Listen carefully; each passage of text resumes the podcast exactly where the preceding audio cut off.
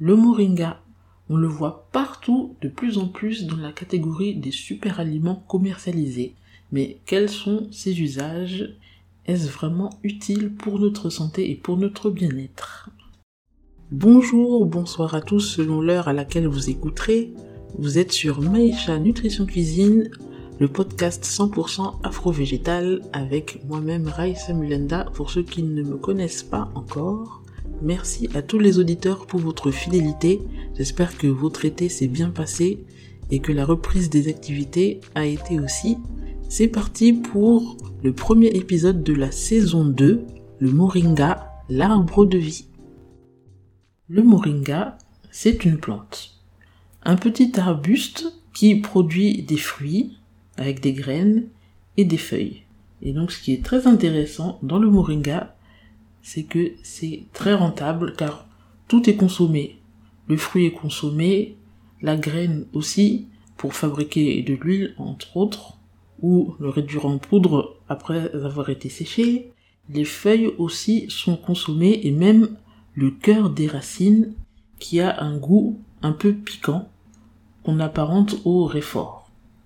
Le moringa qu'on peut retrouver commercialisé euh, un peu partout en Occident est le moringa oleifera, le nom botanique donc, car c'est de la famille des moringacées, famille de végétaux qui est cousine proche de la famille des crucifères. Les crucifères, tout ce qui est choux, choux rouge, choux blanc, choux vert et brocoli, qui sont eux aussi d'ailleurs considérés comme des aliments excellents pour la santé.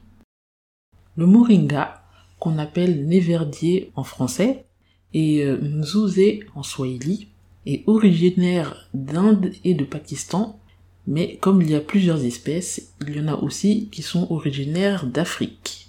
En Afrique, on consomme plus principalement les feuilles, comme légumes ou euh, en infusion aussi.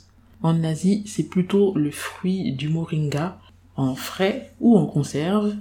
Les graines du moringa issues du fruit peuvent faire de l'huile, comme vous avez pu euh, le voir pour les personnes qui s'intéressent aussi au côté cosmétique. Et on peut les manger aussi, les graines de moringa, donc euh, cuites, frites un peu comme des cacahuètes en Anka, ça se fait dans certaines parties d'Afrique, au Nigeria notamment. Le moringa est utilisé en Inde, au Pakistan et en Afrique aussi d'ailleurs, en médecine traditionnelle, pour lutter contre les vers intestinaux, les maux d'estomac, comme calmant, et également comme désinfectant, car il y a une activité bactéricide et fongicide. Déjà, jusqu'ici, on peut voir déjà que le moringa a l'air très intéressant et moi-même je vais commencer à me demander où je pourrais en acheter. Mais je continue avec les données et les bénéfices nutritionnels qui sont nombreux.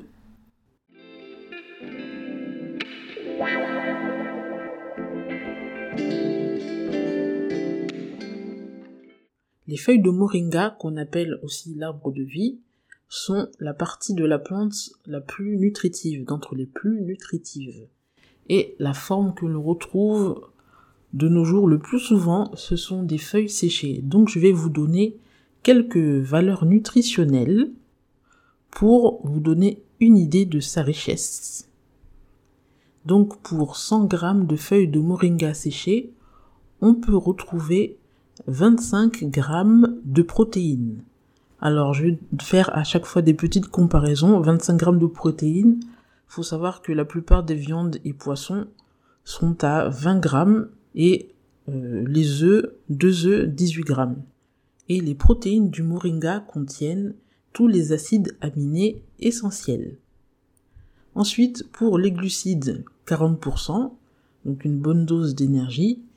Lipides, donc les acides gras de bonne qualité, oméga 9, oméga 7, 8%, 8 grammes d'acide gras donc, les fibres 15%, les fibres, ce qui est important aussi par rapport aux fibres, leur action est importante au niveau de la glycémie, du taux de sucre dans le sang.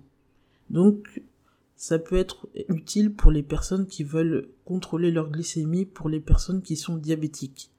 Mais par contre, pour les personnes qui ont un traitement pour faire euh, baisser la glycémie, il faut consulter quand même un médecin parce que ça ferait une double action, peut-être un peu trop importante. Ensuite, pour les minéraux, le calcium. Les feuilles séchées de moringa contiennent beaucoup de calcium, 2100 mg de calcium pour 100 g de feuilles. Et pour vous donner une petite idée, un litre de lait de vache ou de lait végétal aussi enrichi en calcium contiennent 1200 mg de calcium. Et il y a aussi, pour les autres minéraux, beaucoup de magnésium, de fer, 27 mg de fer, ça c'est quelque chose de très important pour les femmes, parce que physiologiquement elles ont besoin de plus de fer que les hommes, mais pour tout le monde de manière générale, 27 mg de fer. Donc en complément d'une bonne alimentation, ça peut aider. Et du potassium et du sélénium, de la vitamine C, presque 10 fois plus que dans une orange, et de la vitamine A.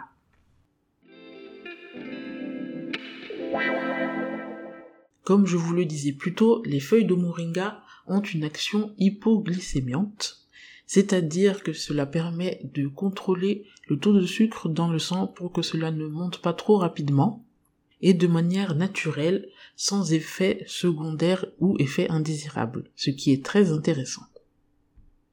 Autre bénéfice concret des feuilles de moringa, elle a une action très antioxydante, c'est-à-dire que cela protège les cellules de la peau contre les agressions extérieures des radicaux libres. Donc, cela permet d'avoir un meilleur système immunitaire et de ralentir le vieillissement des cellules. Le sélénium qu'elle contient, un minéral donc, permet d'avoir une bonne santé de la peau et des cheveux. Les feuilles de moringa ont également une action contre l'hypertension car elles permettent de détendre les vaisseaux sanguins et aussi une action anticancéreuse en protégeant les organes internes comme par exemple les poumons, le foie ou les reins, et ralentissent la croissance euh, des cellules cancéreuses, selon plusieurs études scientifiques qui ont été menées.